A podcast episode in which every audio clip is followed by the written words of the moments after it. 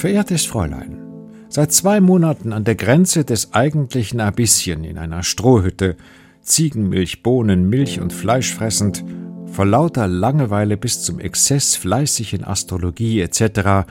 und noch nicht wissend, wie lange noch. Klima ist nicht unrecht, Gegend auch nicht, aber unter dieser hundechristlichen Bagage freiwillig zu wohnen, möchte ich nicht wählen. Ich bin stolz darauf, kein Wort in der Landessprache gelernt zu haben. Ob wir von hier direkt nach Khartoum oder mehr noch über Gondar nach Kaffa gehen, weiß ich noch nicht. Wohin es aber auch gehen mag, für den sentimentalen Reisenden ist in diesem Teil von Afrika wenig Stoff zur Unterhaltung.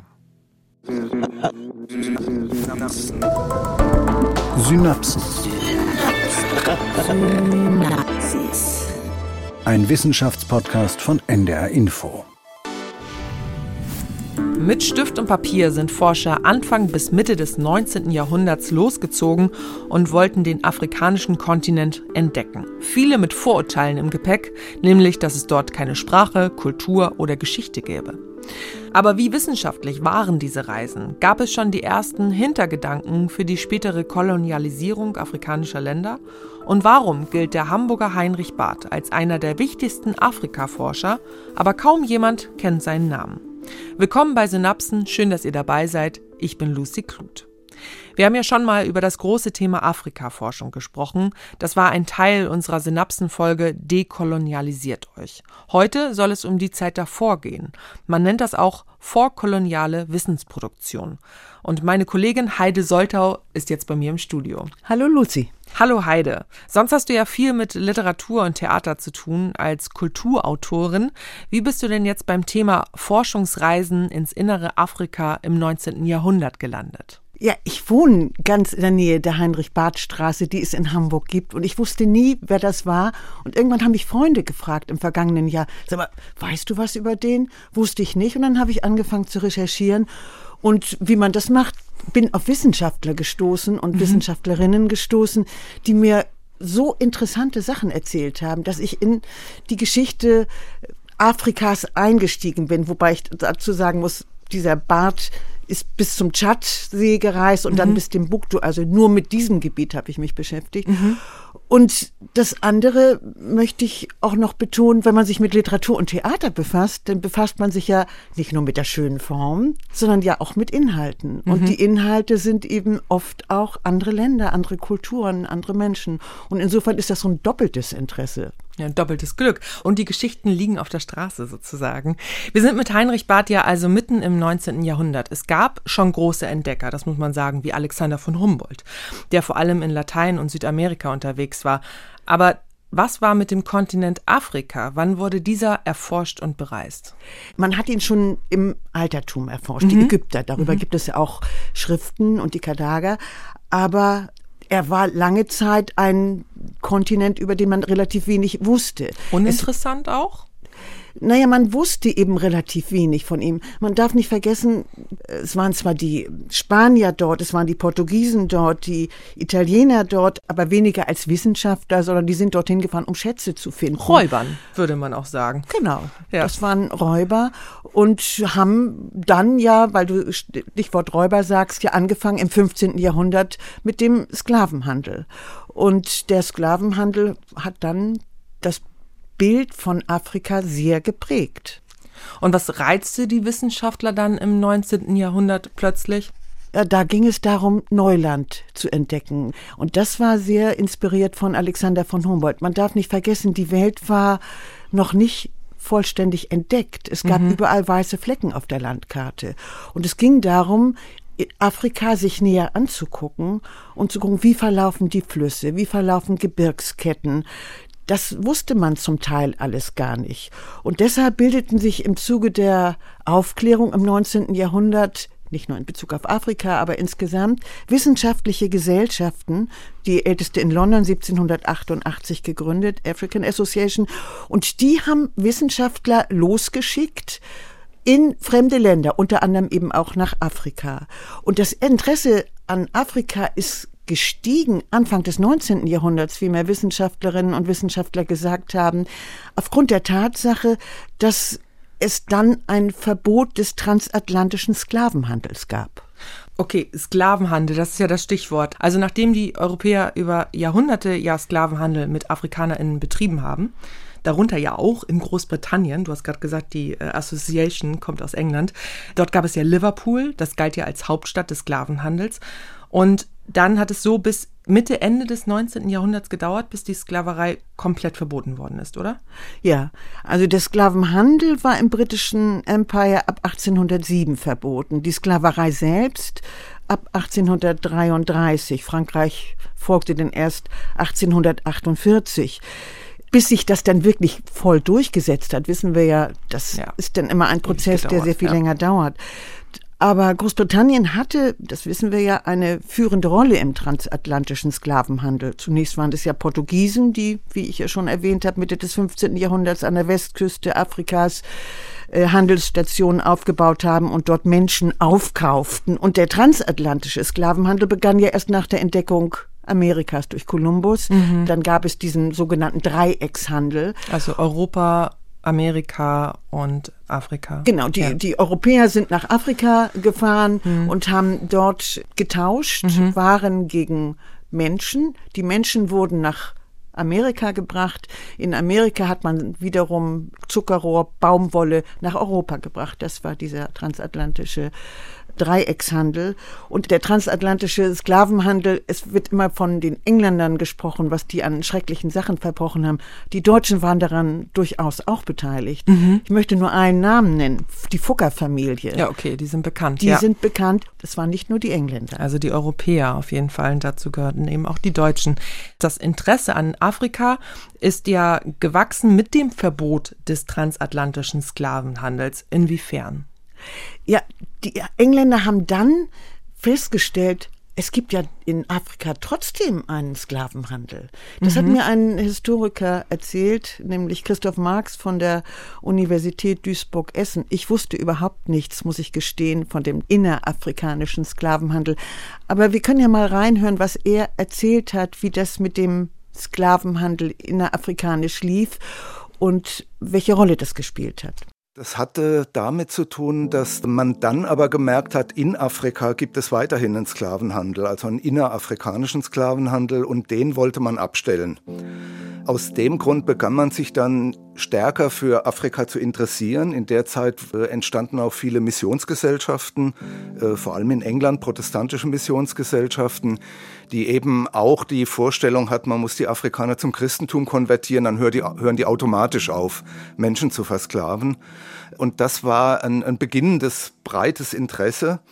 Und in dem Kontext hat dann Großbritannien Mitte des 19. Jahrhunderts beschlossen, eine größere Expedition nach Zentralafrika zu schicken, wie man das damals genannt hat, eben in das Gebiet um den Tschadsee herum, um dort auf der einen Seite eine geografische Klärung herbeizuführen, aber auch um mit den lokalen Herrschern Verträge abzuschließen, dass die den Sklavenhandel unterbinden. Und das wollte man damit verknüpfen, dass man ihnen gleichzeitig ein Angebot gemacht hat, dass die Europäer kommen und ihnen europäische Waren bringen. Also dass man eine Alternative zum Sklavenhandel ihnen schmackhaft gemacht hat.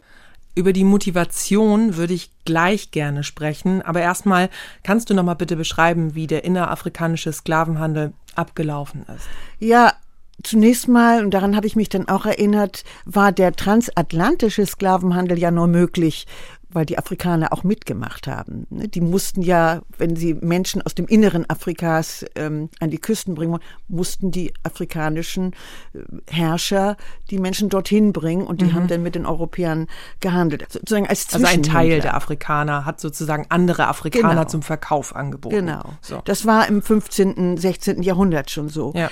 Und ähm, als die Europäer mit dem Sklavenhandel aufhörten, blieb der eben in Afrika bestehen, weil das auch Strukturen waren, die man brauchte, wie mir der Historiker Marx erzählt hat, den wir gerade gehört haben. Vielleicht lassen wir uns das mal von dem erklären. Es gab einen Sklavenhandel, der ging vor allem Richtung Ägypten, wo Sklaven dann als Soldaten eingesetzt wurden. Ansonsten waren das Sklaven, die oft eben auch im Haushalt eingesetzt wurden. Man muss nur sehen, die Sklaverei in Afrika war eine andere als die Sklaverei etwa in der Karibik oder in Amerika. weil das nicht mit einem so eindeutigen Rechtsverhältnis verbunden war, wie das europäische Recht es kannte. Also in Afrika waren Sklaven kein Ding, sondern die konnten auch so einen gleitenden Weg in die Freiheit bekommen. Also sie konnten etwa auch in die Familie ihres Herrn einheiraten und ihren Status so allmählich verbessern, bis sie dann mehr oder weniger freie wieder waren. Lass uns wieder auf die Europäer kommen. Es klingt ja etwas absurd, dass dann ausgerechnet die Europäer meinen, Afrikaner zu belehren in Sachen Sklaverei. Ich bin da so ein bisschen skeptisch, dass es den Briten so wichtig war, den innerafrikanischen Sklavenhandel abzuschaffen. Naja, also was die wirklich gedacht haben, weiß man natürlich nicht. Es ist ja immer zweischneidig. Aber der Zeitgeist hatte sich geändert. Man darf mhm. ja nicht vergessen, 18. Jahrhundert, Zeitalter der Aufklärung. Das ist, alle Menschen sind von Geburt an frei und gleich an Rechten. Das ist ja eine zentrale Idee der europäischen Aufklärung. Und in dem Zusammenhang kam es eben mit Unterstützung der Kirchen zum sogenannten Abolitionismus, zu einer Bewegung gegen die Sklaverei. Und dabei ging es, das haben wir ja schon gehört, auch um ökonomische Interessen. Die Europäer haben mit Sklaven verdient und jetzt haben sie geguckt, wie können wir da einen Ersatz schaffen aha, wir versuchen mal zu gucken, was können wir denn an Waren verkaufen und was kriegen wir aus Afrika raus. Das war sozusagen eine Rolle dieser Forschungsexpeditionen. Also diese Expeditionen, von denen wir gehört haben, die hatten mhm. immer mehrere Aufgaben. Das ging um Christianisierung, mhm. ökonomische Interessen und Forschungsinteressen. Wie viele von solchen Reisen gab es dann und wer hat die finanziert? Ja, also wie viele es gab, ist ganz schwer zu sagen. Es kommt immer darauf an, welchen Teil Afrikas wir betrachten. Mhm.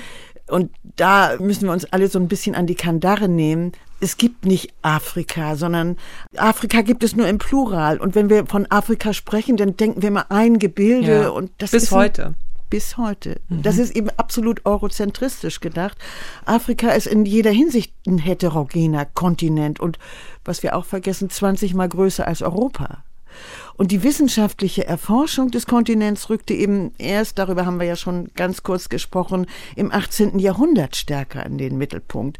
Man spricht in der Geschichtswissenschaft von der zweiten Entdeckungszeitalter. Und das begann mit James Cook und seinen Weltumsegelungen. Mhm. Und das ein anderer Name, den hast du schon erwähnt, ist Alexander von Humboldt, der viele Teile Südamerikas erkundet hat. Und das Innere Afrikas ist erforscht worden, unter anderem von dem schottischen Arzt und Botaniker Mungo Park. Übrigens ein ganz übler Typ, dieser Mungo Park, Aha. der nämlich auf alles geschossen hat, was ihm in die Quere kam. Anders als zum Beispiel Heinrich Barth, der sich von solchen Dingen immer ferngehalten hat und keine Gewalt angewandt hat. Und die Finanzierung? Über wissenschaftliche Gesellschaften mhm. und Vereine, die britische African Association habe ich ja schon erwähnt und die Regierung haben die finanziert. Und die hatten ein Interesse, das ökonomische Interesse Klar. habe ich ja schon äh, mhm. erwähnt, und Privatgelder. Also Humboldt zum Beispiel hat seine Forschung mit eigenem Vermögen bezahlt und auch Barth war ein äh, vermögender Mann und hat selber Gelder beigesteuert. Also es war so eine Mischung.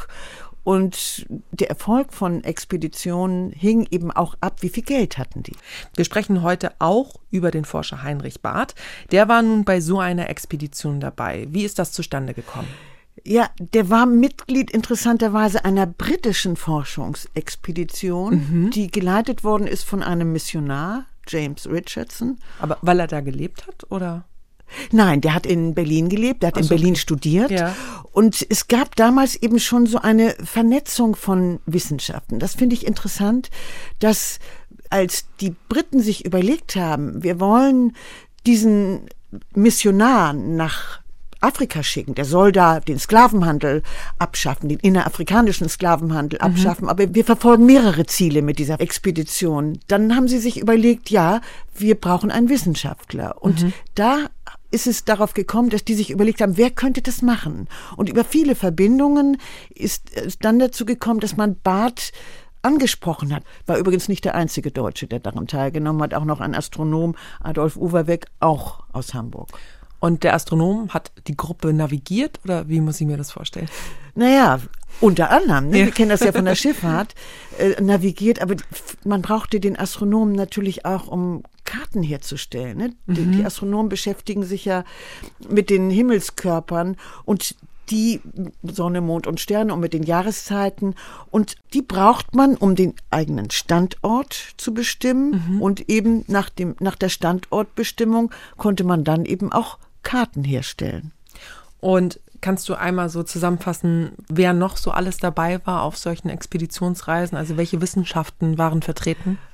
Ja, das waren ja oft waren das ja so universell gebildete, aber letztendlich waren das Geologen, Geographen, Biologen, Zoologen, Botaniker, Mediziner, also vor allem Naturwissenschaftler, die in Afrika fündig geworden sind und die sich für Afrika interessiert haben. Wobei es ja diese Spezialisierung der Wissenschaften zu der Zeit in der Weise noch gar nicht gab. Und Heinrich Barth, wo können wir den einordnen oder kann der ganz viel? Ja, das war eben, wie ich gerade angedeutet habe, so ein universell gebildeter Mensch. Als der seine Reise begann, 1849, war der erst 27 und wenn ich mir angucke, was der gemacht hat, ist das enorm. Der ist richtig der hat jung. Mit 27 war der da schon fertig mit seiner Uni? Ja, die Studien waren ja, ähm, die dauerten nicht so lange wie heutzutage. Ja. Und der hat halt in der Schule schon ganz ehrgeizig angefangen, zu lernen. Man darf nicht vergessen, das waren Aufsteiger, also anders als Humboldt, der ja ein Adliger war mhm. und aus privilegierten Verhältnissen kam. Heinrich Barth kam aus einer Familie, sein Vater aus dem Thüringer Wald, der hatte es gebracht zum reichen Kaufmann, der wollte die Armut im Thüringer Wald ursprünglich verlassen, um nach Amerika auszuwandern und ist in Hamburg hängen geblieben mhm. und hat sich dann hier zum Kaufmann hochgearbeitet. Und mit diesem Spirit ist der Heinrich Barth auch aufgewachsen. Das heißt, er ist auf die beste Schule in Hamburg gegangen, das ist das Johanneum mhm. gewesen und ist dann ähm, ja mit dem Ehrgeiz auch aufgewachsen ist, zu was Großem zu bringen und auch von dem Vater dahingehend gefördert worden. Der Wissenschaftler, den wir schon gehört haben, der erzählt ganz gut, der Christoph Marx, wie man sich diesen Heinrich Barth vorstellen muss, was er aus Briefen herausgefiltert hat. Was bei ihm auffällt, dass er schon als Kind und Jugendlicher eine ungeheure Selbstdisziplin hatte. Man sieht das, der hat schon als Jugendlicher jeden Tag sieben, acht Stunden über den Büchern gesessen, gelesen. Er war auch in der Schule auch deswegen so ein bisschen Einzelgänger, weil er auch die Pausen immer benutzt hat. Zum Teil für irgendwelche körperlichen Übungen. Er war ein ursprünglich schwächliches Kind und auch da hat er immer geguckt, dass er seinen Körper entsprechend trainiert. Und das ist so eine durchgehende Haltung bei ihm. Das ist wahrscheinlich auch einer der Gründe, diese starke Selbstdisziplin, dass er die Afrikareise überhaupt überlebt hat. Das waren ja mehrere Europäer, die losgezogen sind. Er war der Einzige, der lebend zurückkam. Oh, was war mit den anderen? Ja, die sind an Krankheiten gestorben. Also sowohl James Richardson als auch der Astronom Adolf Overweg, die sind an Krankheiten gestorben, der britische Expeditionsleiter, dieser Missionar, sogar schon nach einem Jahr, oh. sodass dann Barth die Leitung der Expedition übernehmen musste, beziehungsweise übernehmen durfte. Er musste sich natürlich die Erlaubnis von der britischen Regierung holen. Und die hat er bekommen. Wir sprechen heute von vorkolonialer Afrikaforschung und das war eben auch die Zeit vor dem europäischen Imperialismus und den Kolonien. Aber mit welchen Erwartungen sind Forscher denn in der Mitte des 19. Jahrhunderts, also zu dieser Zeit um Heinrich Barth? Mit welchen Erwartungen sind die auf Reisen gegangen? Was haben die sich vorgestellt, was sie dort vorfinden? Konkret vorstellen konnten die sich ja gar nicht. Sie kannten ja vieles noch gar nicht. Ja. Ich habe das ja am Anfang schon erwähnt. Es ging darum, zum Teil völlig unbekanntes Terrain zu entdecken und zu erforschen. Wie das genau geschehen sollte, das wussten die zum Teil selber nicht. Und dafür brauchte man eben denn auch diese universell gebildeten Menschen. Das wissen wir von Humboldt, das wissen wir von Heinrich Barth, eben wenn man sich mit dem näher beschäftigt hat. Und ein Forscher wie Mungo Park, dem fehlte das weitgehend. Deshalb gibt es da auch nicht so ergiebige Forschungsergebnisse. Das klingt immer so gut, wenn wir sagen, die wollten entdecken und erforschen. Aber sind die auch mit Vorurteilen nach Afrika gereist? Wie will man das feststellen? Also, es waren Männer ihrer Zeit. Die konnten nur den Blick haben, den man damals hatte. Und das heißt auch, dass viele Dinge, die uns heute selbstverständlich sind, dass man zum Beispiel nicht das N-Wort benutzt. Das ist gang und gäbe geworden. Die sprachen eben so. Und so haben sie die afrikanische Bevölkerung, also in dem Gebiet, mit mhm. dem ich mich beschäftigt habe, auch betrachtet. Natürlich mit einem europäischen Blick. Mhm. Und da gibt es natürlich immer auch Überlegungen, ach, dass die sind noch im Naturzustand und wie kann man den Kultur beibringen. Mhm. Diese Überlegung gibt es auch, aber entscheidend ist ja, was machen Sie daraus? Wie geht es weiter? Fahren Sie dorthin mit dem Impetus, ich will dazu beitragen, dass die Europäer die eigene Kultur überstürzen. Und da kann man zumindest für Barth sagen, nein, dazu gehört er nicht. Während andere, zum Beispiel auch Forscher, die nach ihm kommen, mhm. ähm, ganz anders reagiert haben. Die dann auch den deutschen Imperialismus, der dann ja einsetzte in den 1880er Jahren, beraten haben und da eine entscheidende Rolle gespielt haben, indem sie sich eindeutig dafür ausgesprochen haben, dass diese Länder erobert gehören und dass dann natürlich die Europäer das Sagen haben. Barth war zu dem Zeitpunkt schon tot, der ist ja 1800 65 gestorben, also zehn Jahre nach Rückkehr seiner Expedition. Und der hätte sowas nie gesagt. Also der hat sich dafür ausgesprochen, trotz seines europäischen Blicks für eine Betrachtung denn doch auf Augenhöhe. Vielleicht kommen wir darauf noch. Der hat ja auch mit afrikanischen Gelehrten sich unterhalten. Wir gucken uns ganz genau an, was Heinrich Barth gemacht hat. Wir können nämlich ja sozusagen dank deiner Recherche mit ihm auf Reisen gehen. 1849, hast du gesagt, startete die Expedition und sie dauerte bis 1855. Ja. Sechs Jahre ähm, auf Kamelen, zu Fuß, du hast es schon gesagt, bis zum Tschadsee. Dort haben sie dann recherchiert und sind weiter bis Timbuktu. Das Gebiet ihrer Expedition umfasste das heutige Libyen, den Tschad, Niger, Nigeria, Kamerun, Burkina Faso und Mali. Heide, war das geplant, dass die Reise so lang ging? Sechs Jahre? Nein. Nein, das hat kein Mensch gedacht. Das ist, das ist ja auch ein sehr teures Unternehmen gewesen. Die mussten dann auch zwischendurch sehen, wie sie an Geld kamen und mhm. die hatten dann auch zu wenig Geld. Nein, ähm, das hatte mit Schwierigkeiten des ganzen Unternehmens zu tun. Es gab Differenzen zwischen dem Missionar, der wohl sehr fromm war und da mhm. ganz andere Interessen verfolgte, eben als Heinrich Barth und der Astronom Overweg.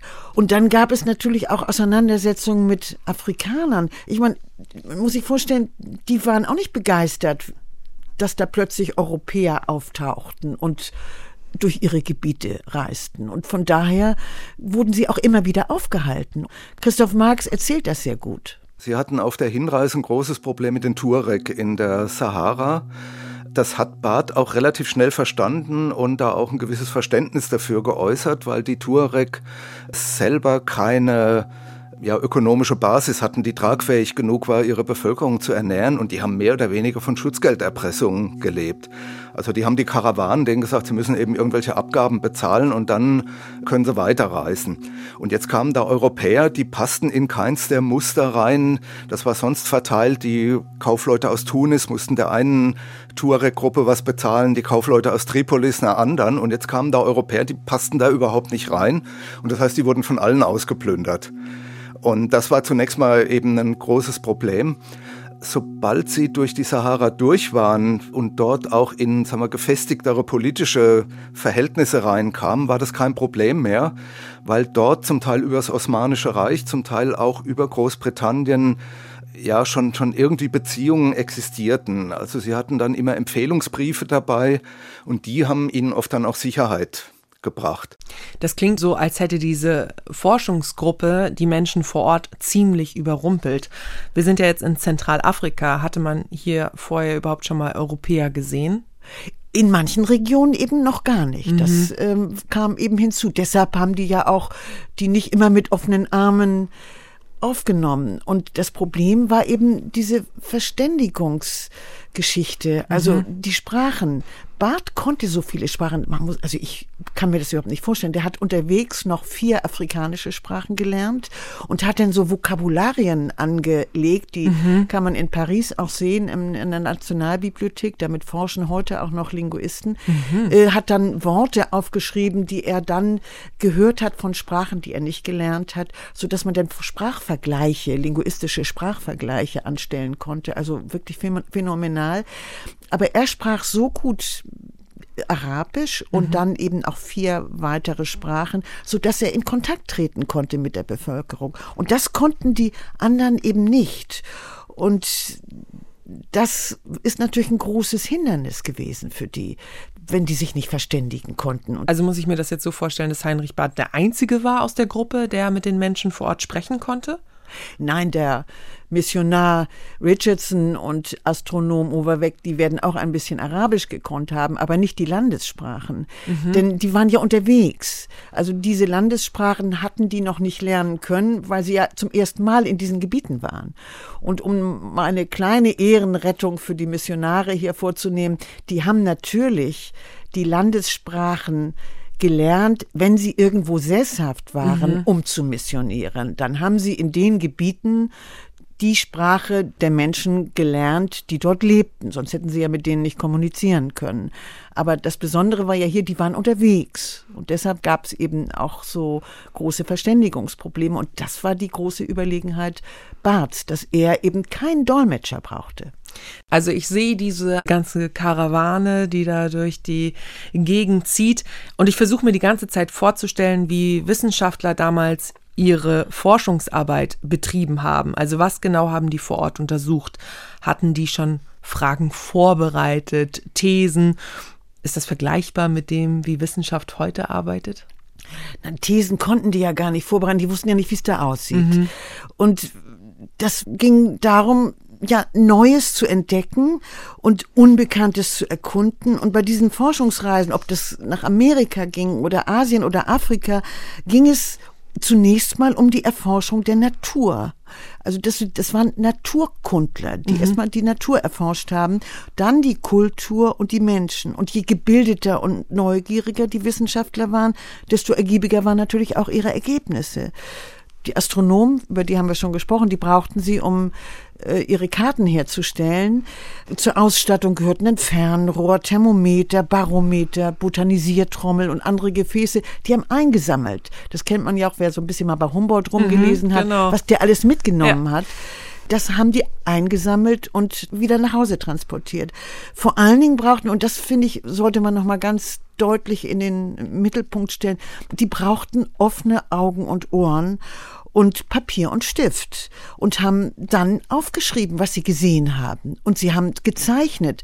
Interessanterweise äh, hat Barth selber kleine Skizzen angefertigt von allem Möglichen, was er gesehen hat. Also klein mit Bleistift hat er das in seine äh, Notizen eingefügt. Und ähm, der Bart war so besessen von seinem Aufgabe, von seinem Tun, dass er sich das Papier so zurechtgeschnitten hat, dass er mhm. auf dem Kamel schreiben konnte. Das muss man sich mal vorstellen. Auf dem Kamel reiten, wobei ich bin auch schon mal auf dem Kamel geritten, das ist ja sehr gemächlich, ist vielleicht besser als auf dem Pferd. Und dann hat er Notizen gemacht und die hat er abends ins Reine übertragen. Lass uns nochmal die Arbeitsweise so ein bisschen angucken. Also er hat dann Informationen gesammelt, die ihm begegnet sind und hat sie dann hinterher kategorisiert und eingeordnet? Ja, das hat er dann am Abend gemacht, hat er die ähm, ins Reine geschrieben. Am Ende der Reise, also mhm. ach, dann hat er aus diesen ganzen Notizen hat er dann ein umfangreiches Reisewerk zusammengestellt. Darauf kommen wir vielleicht noch in fünf Bände. Und Ansonsten hat der alles vermessen und beobachtet.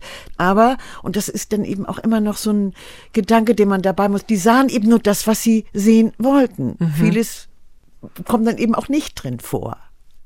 Der hat sich eben alles angeguckt. Der war Historiker, Archäologe, Ethnologe, Linguist, Botaniker, Zoologe. Mhm. Also er war ein Universalgelehrter, der eben auch in all diesen Gebieten herumgeforscht hat und auch Entdeckungen gemacht hat dort in dem afrikanischen Gebiet. Und das Interessante ist, dass er auch Felszeichnungen entdeckt hat. Mhm. Ich wäre nie auf den Gedanken gekommen, dass Barth so etwas entdeckt hat. Alte Felsbilder im Akakusgebirge im heutigen Libyen. Davon hat mir ein Prähistoriker erzählt und Archäologe Rudolf Cooper aus Köln. Die Sahara war ja nicht immer eine Wüste.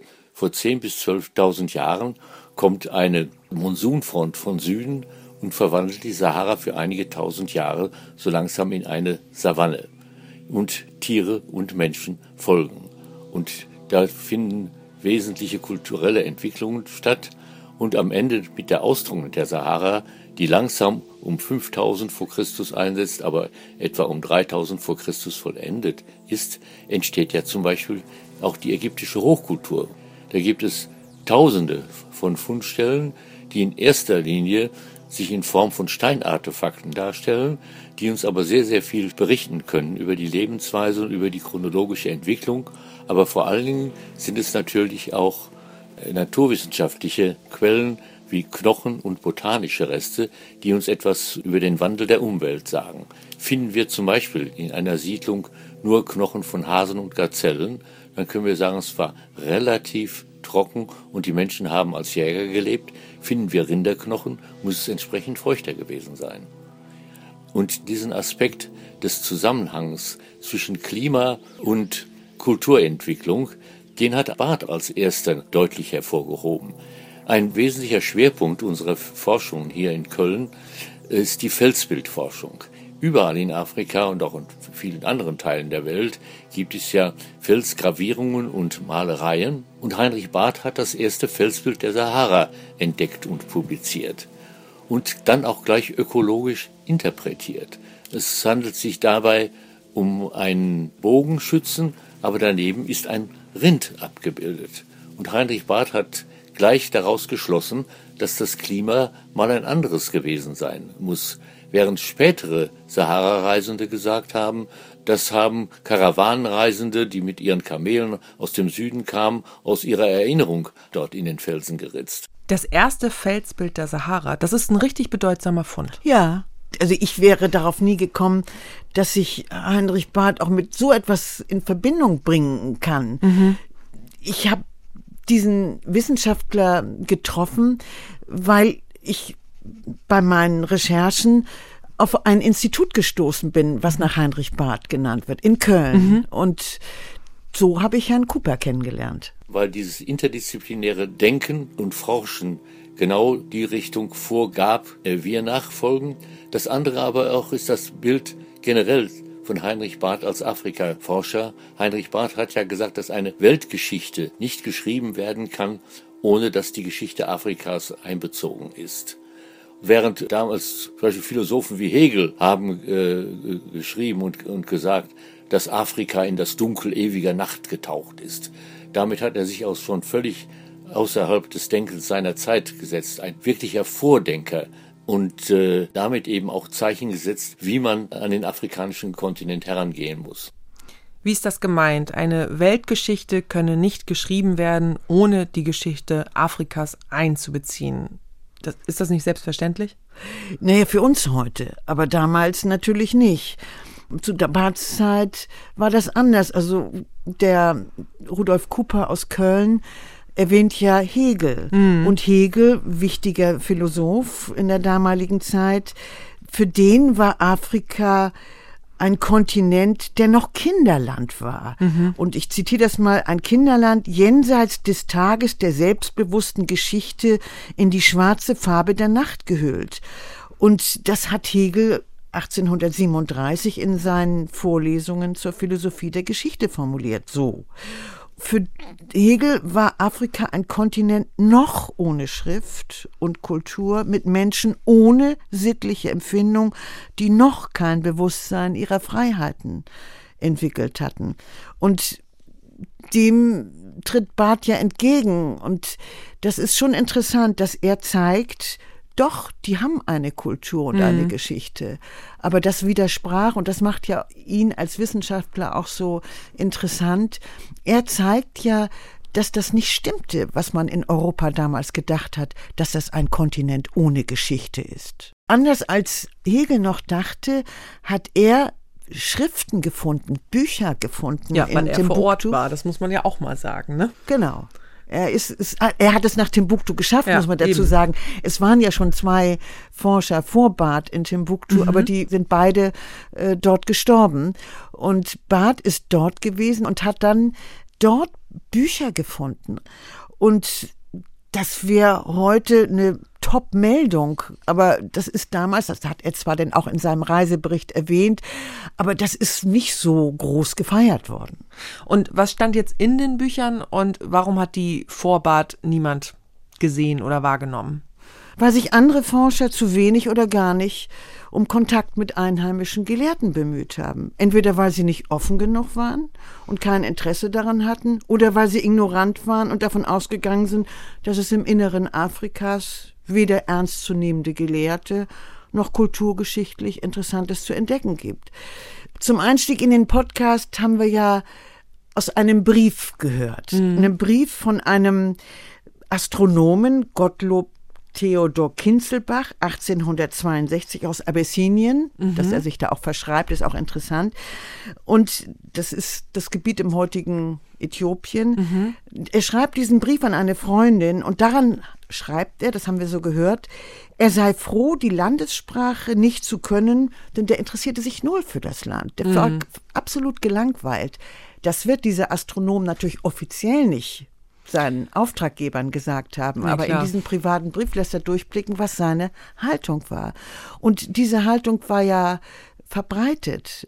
Das haben wir ja schon von Hegel gehört. Man ging nicht davon aus, dass man dort etwas Interessantes finden konnte. Mhm. Und deshalb ist denen Wissenschaftlern, die dort reisten, eben auch so vieles entgangen. Das war das Privileg eben von Barth. Er konnte die Sprachen, er hat sich auf die Gelehrten eingelassen und die haben ihm dann eben auch Dinge gezeigt, die noch nie jemand in der Hand gehabt hatte. Das waren sozusagen Lotsen und Lehrer. Und oft waren diese Gelehrten ja auch politische Führer in der Stadt, zum Beispiel mhm. in Timbuktu. Und wenn Barth zu denen kam, ist er dann auch weitergereicht worden, sozusagen von einem Gelehrten zum nächsten, von einem lokalen Herrscher zum nächsten. Und all das, was er von denen erfahren hat, ist natürlich auch in seinen Reisebericht eingeflossen. Und was genau auch aus diesen Büchern ist dann in seine Arbeit eingeflossen?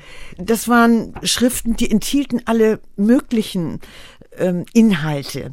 Und zwar, das waren Aufzeichnungen von Unterredungen, mhm. das waren Gerichtsurteile, Gedichte, astronomische Berechnungen, Abschriften aus dem Koran, Zeugnisse aus dem täglichen Leben, medizinische Ratgeber.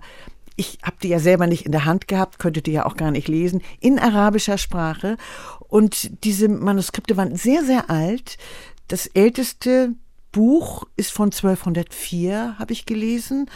Und die war natürlich kostbar. Mhm. Und das Bad diese Bücher in die Hand nehmen durfte, die mhm. eben noch nie jemand in der Hand gehabt hatte vor ihm, verdankt er einem Gelehrten, der hieß Sidi Ahmad al-Bakai und den hat er in Timbuktu getroffen. Ein, dieser Al-Bakai war eine ganz hochgeachtete Persönlichkeit in dem Rahmen und ich habe mit der Kieler Historikerin und Arabistin Stefanie Zehnli darüber gesprochen. Die ist ja hier schon einmal im Podcast aufgetreten, als es um Kolonialismus geht. Mhm. Und es ist ganz interessant, die ist eben auch Arabistin und kann eben aufgrund ihrer Kenntnisse dann auch diese Schriften lesen.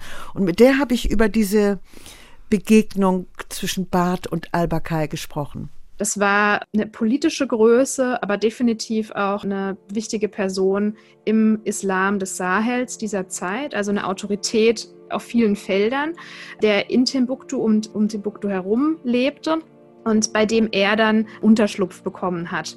Und die Beziehung zu diesem Mann hat Heinrich Barth gegenüber europäischen Institutionen, seinen Geldgebern und so weiter, Universitäten, Gelehrtenakademien, hat er immer sehr eindeutig als Freundschaft beschrieben. Und er wollte dadurch eigentlich auch erreichen, dass er so als Vermittlerfigur gesehen wird zwischen afrikanischen Autoritäten und den europäischen Staaten.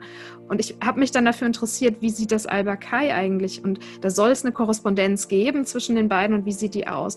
Und gesehen habe ich da zum Beispiel, dass anders als Heinrich Barth immer behauptet hat, Ahmad Al-Bakai gar nicht ihm Briefe geschrieben hat nach Europa, sondern an die Königin von England also an die europäischen Staatsoberhäupter. Und er hat Heinrich Barth erwähnt, aber es war überhaupt nicht sein Ziel, also jedenfalls erscheint das nicht so, Kontakt zu Heinrich Barth intensiv zu halten, ad personam. Also Barth hat durch den Gelehrten ganz viel über Timbuktu gelernt und die Beziehung der beiden ja auch ein bisschen aufgebauscht, so vor seinen Geldgebern. Aber warum erwähnt al-Bakai Barth in seinen Briefen?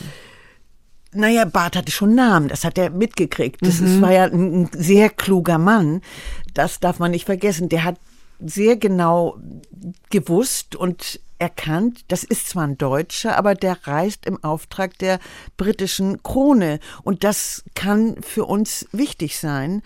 Und diese Freundschaft war, ja, wie nennt man das? Freundschaft, Bekanntschaft. Mhm. Die haben halt sich gegenseitig geholfen. Mhm. Interessant ist eben auch, der Bart hat über den Albakai sehr viel gelernt, mhm. über die Region und über die inneren Zusammenhänge. Aber der Albakai hat den Bart eben auch gebraucht für seine Interessen. Und das finde ich ganz interessant. Das hat mir Stefanie Zehnle erklärt. Und was er verhindern wollte, Deutschland war ja noch gar nicht mit dabei in der Riege der Kolonialmächte, dass das Gebiet, in dem er lebt, der Sahel, von den expandierenden französischen Kolonialterritorien mit einverleibt wird.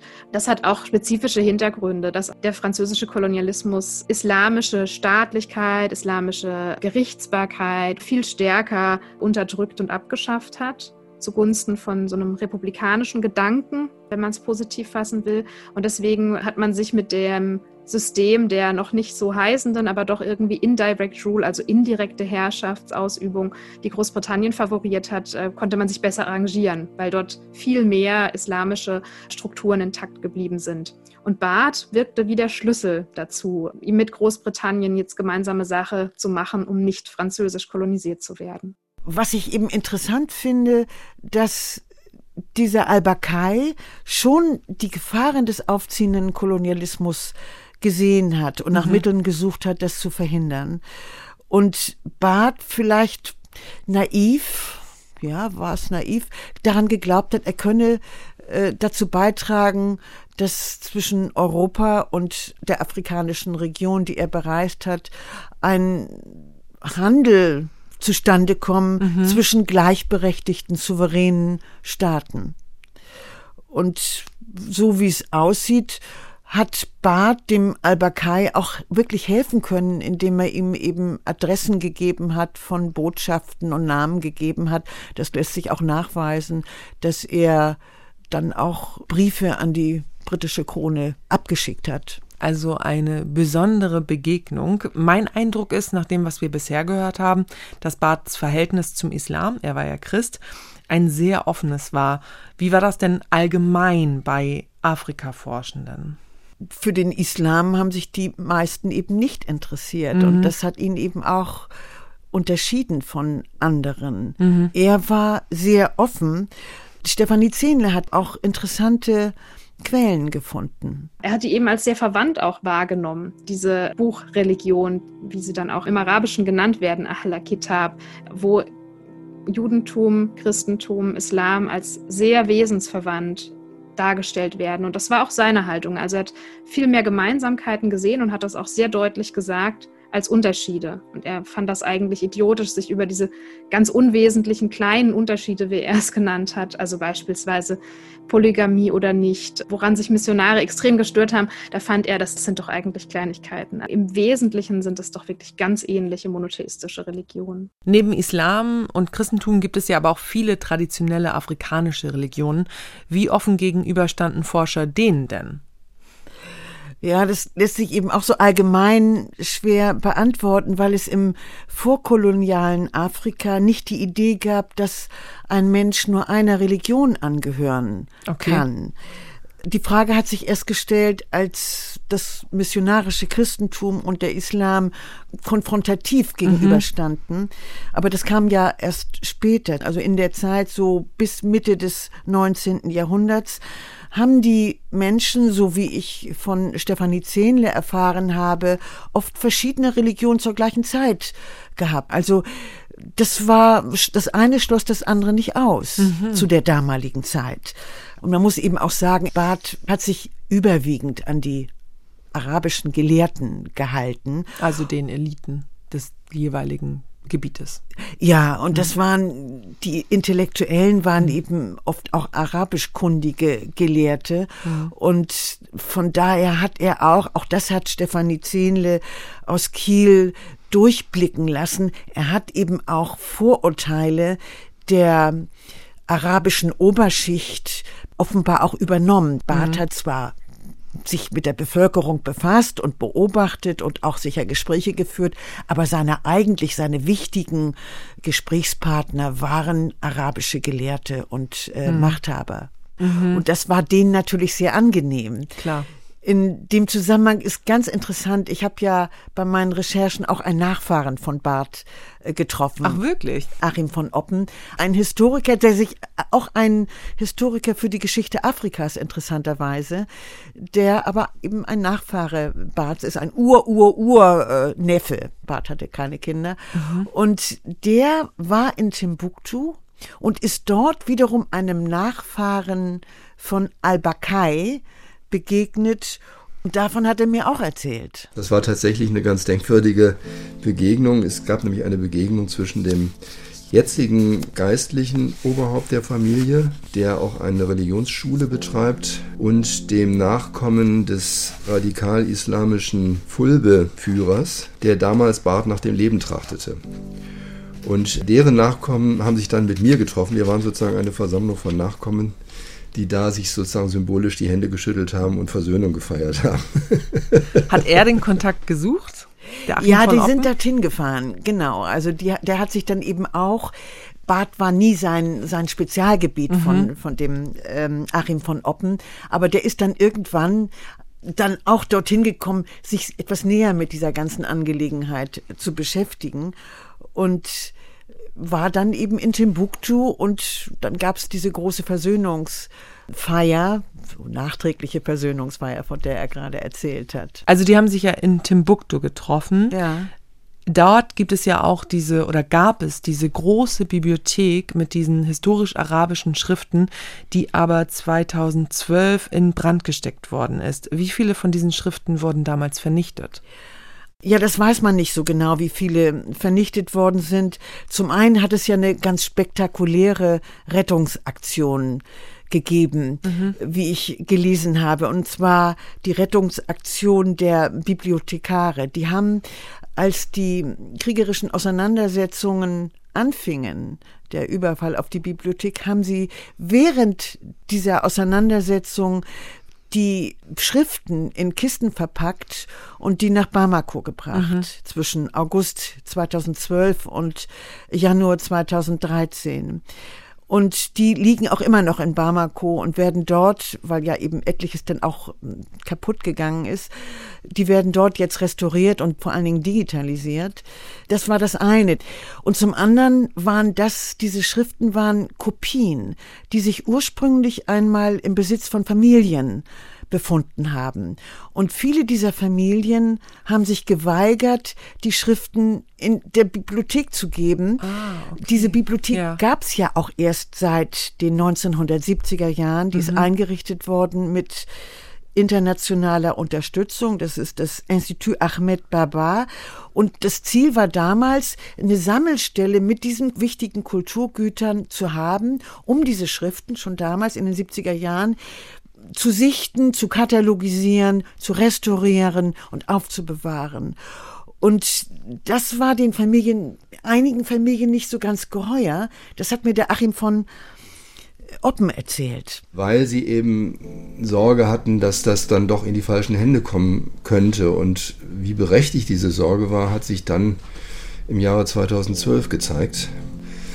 Diese wirklich sehr eindrucksvollen Handschriften in dicken Ledereinbänden mit ganz unregelmäßigem Seitenschnitt. Also es sind Handschriften, es sind keine gedruckten Werke, die immer wieder abgeschrieben worden sind, die sich in der trockenen Luft Timbuktus besonders gut gehalten haben. aber von den Familien teilweise auch als Schutz versteckt und zum Teil sogar früher schon vergraben worden sind. Im Sand sozusagen. Denn die Angriffe auf diese alten Kulturgüter, dazu zählen nicht nur die Bücher, aber ganz besonders die Bücher, diese Angriffe hat es auch schon in früheren Zeiten gegeben. Denn es ist eine Region, in der immer wieder verschiedene islamische Traditionen aufeinandergeprallt sind. Zum einen eben sehr alte Traditionen wie die, die die Familie Kunter da auch gepflegt hat. Das ist ein bruderschaftlicher Islam, der auch eine eher mystische und teilweise durchaus tolerante Tendenz hat. Und dann gab es eben auf der anderen Seite immer wieder diese reformislamischen Erneuerungsbewegungen, die wir auch im 20. Jahrhundert reichlich kennengelernt haben. Und die haben es dann zum Teil auf diese alten Kulturgüter auch abgesehen gehabt, weil sie die als unislamisch, nicht richtig oder sogar sündenhaft ansahen. Vielleicht nochmal so zur Ergänzung, diese Familie Kunter, ähm, von der Achim von Oppen spricht, das sind die Nachfahren Al-Bakais, ah, okay. um mhm. da den Bogen zu schließen. Und in dem Zusammenhang sollte man auch wissen, dass 1894, als die Franzosen Timbuktu erobert haben, sie viele dieser Schriften geraubt haben und nach Paris gebracht haben. Und das erleben wir ja gerade, die, die Debatte um Restitution der Kulturgüter aus Afrika. Es geht eben nicht nur um Bronzen und Goldschätze ja. und Statuen, sondern es geht eben auch um Schriften. Das sind genauso Kulturgüter. Also auch um diese Bücher, ja. Genau. Und Barth, das muss man vielleicht nochmal so betonen, der hat eben nichts mitgenommen. Der hat sich hingesetzt in Timbuktu, er hatte ja Zeit, mhm. dort in den sechs Monaten und hat Auszüge abgeschrieben und Passagen in denn auch in seinem Reisewerk veröffentlicht. Darunter eben auch Chroniken, die über die Geschichte dieser afrikanischen Reiche erzählen. Also Barth hat sich nicht daran vergriffen. Liegt das auch an dem Zeitpunkt, zu dem er geforscht hat? Denn äh, 1894, das ist eben auch dann halt Kolonialzeit. Ne? Mhm. Also in der Kolonialzeit war das gang und gäbe, dass man das, was man an interessantem gut fand, einfach raubte und nach, dass man das nach Europa in die Museen brachte. Aber das war eben nicht das Interesse, was Barth hatte und was auch Humboldt zu der damaligen Zeit man. Die haben zwar Dinge nach Europa gebracht, kleine Proben, um daran weiter zu mhm. forschen, mhm. aber jetzt nicht Kulturgüter. Ja, es ging nicht um Raub in dieser Zeit. Nein, nein. Barth hat ja selbst keinen Erfolg mit seinen Büchern über seine Zeit in Afrika, aber es gab ja noch mehr Forscher. Welche Werke waren denn erfolgreich? Also zum Beispiel das Buch von Mungo Park, dem schottischen Arzt und Botaniker, Reisen in das Innere Afrikas über die Entdeckung des Nigers war durchaus erfolgreich. Mungo Park haben wir ja schon erwähnt. Mhm. Das Buch war erfolgreich und dann auch das Buch von David Livingston, der zunächst Missionar war und dann zum Forschungsreisenden wurde. Und ab 1849 hat er dann ja das südliche Afrika erkundet und als erster Europäer den afrikanischen Kontinent von Osten nach Westen durchquert. Mit seinem Buch Missionsreisen und Forschungen in Südafrika, erschien 1858, wurde er zum Beispiel international bekannt. Das verkaufte sich, was ich gelesen habe, 50.000 Mal. Das war in der damaligen Zeit sehr viel. Der genoss seinen Ruhm und ließ sich feiern. Heinrich Barths Opus Magnum fand gerade mal 3000 Interessenten, also wahrlich nicht viel, was eine Katastrophe war, weil er damit kein Geld verdiente. Ne? Ja, das sind ganz andere Dimensionen, 50.000 zu 3000. Gibt es dafür eine Erklärung? Er war kein guter Schreiber. So einfach.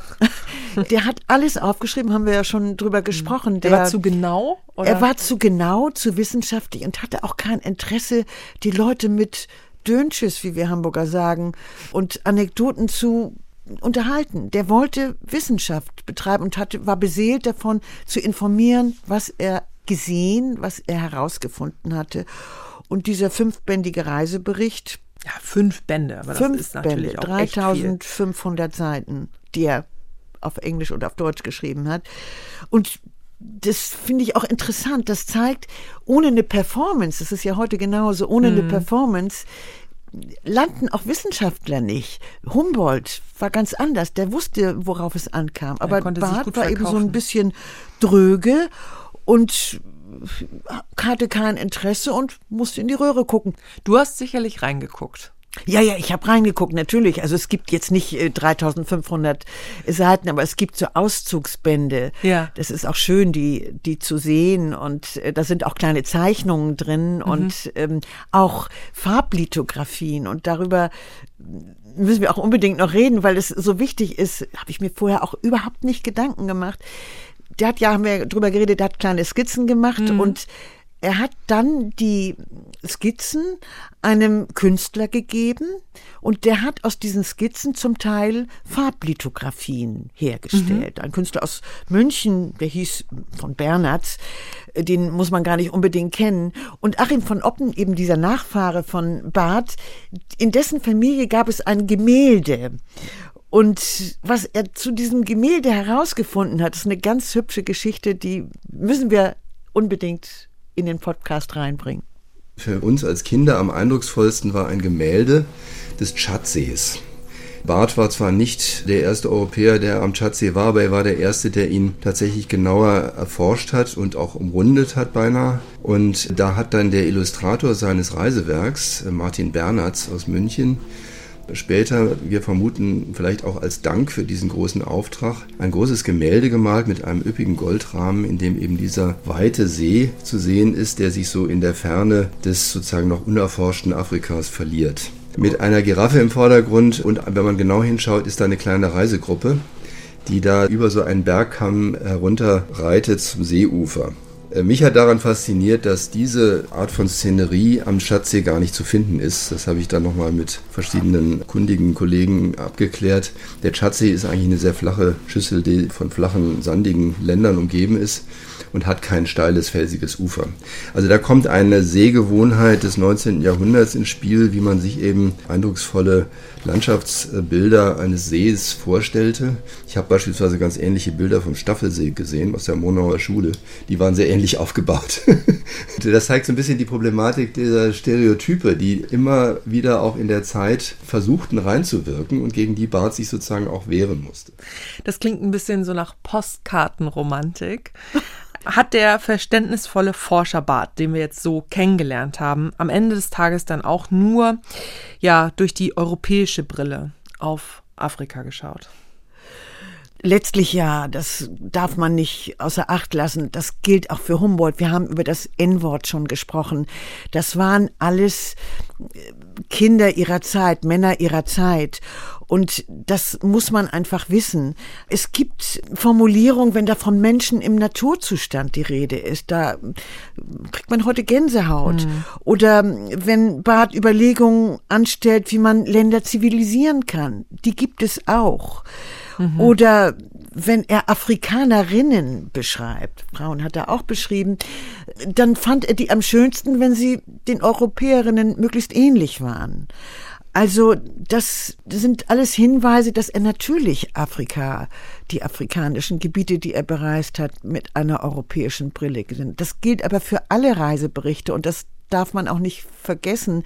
Das ist ja auch eine Entdeckung, die man aus der Wissenschaft erst relativ spät hat, aus der Ethnologie auch, dass man weiß, man muss immer reflektieren, wo stehe ich selber, dass ich das sozusagen, dass kein Blick naiv ist sondern wir kommen, bringen alle unsere Kultur mit und aus dieser Kultur heraus blicken wir auf das Fremde.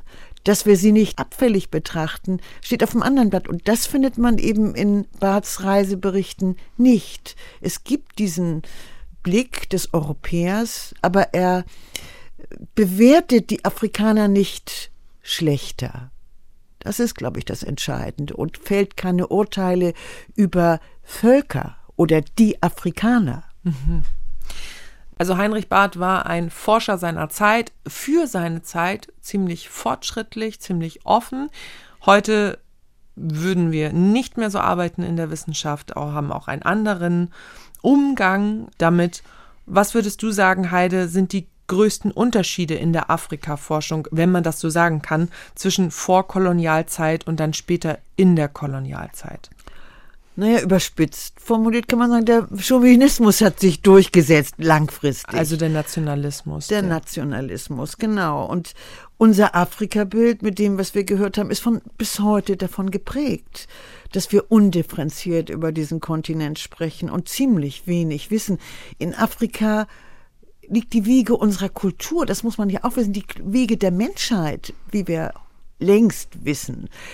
Aber warum wird das in den Schulen nicht gelehrt? Das müsste eigentlich Allgemeingut, Allgemeinwissen sein. Nein. Und Afrika, das habe ich ja am Anfang gesagt, gibt es wirklich nur im Plural und Verallgemeinerungen sind nicht möglich. Genau hinschauen heißt es, genau gucken, über welche der 55 Länder spreche ich eigentlich. Über welche Region, über welche Kultur? Darum geht es, zu differenzieren. Die Afrikaforschung gibt es ebenso wenig wie die Afrikaner. Heide, vielen Dank, dass du hier warst im Podcast. Lucy, das war schön. Und in zwei Wochen gibt es wieder eine Folge von Synapsen, wie immer am Freitag auf ndr.de slash Synapsen und in der ARD Audiothek. Und da findet ihr auch einen anderen NDR-Podcast, den ich euch sehr gern noch ans Herz legen möchte.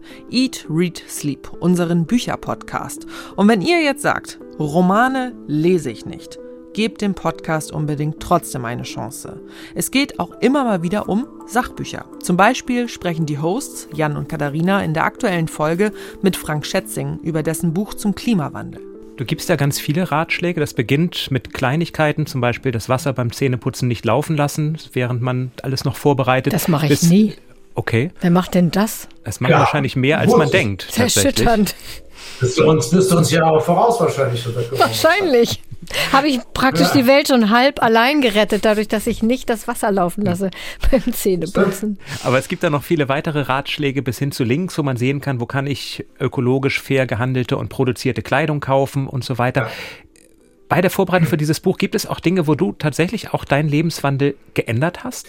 Ja, absolut. Wobei das schon vor über 20 Jahren angefangen hat. Das, das begann ja mit dem Schwarm im Prinzip. Als ich über dieses Ökosystem Meere schrieb, wurde mir klar, in welch katastrophalen Zustand die sind. Seitdem sauge ich immer Neues in mich auf und komme zu immer neuen Erkenntnissen. Eat, Read, Sleep, den NDR Bücher Podcast, gibt es natürlich auch in der ARD Audiothek. Einfach kostenlos in eurem App Store runterladen. Und wir freuen uns, wenn ihr uns abonniert und schickt uns gerne Fragen, Anregungen, Kritik, Lob per E-Mail an synapsen.ndr.de. Schön, dass ihr dabei wart. Ich bin Lucy Kluth. Bis bald. Synapsen. Ein Wissenschaftspodcast von NDR Info.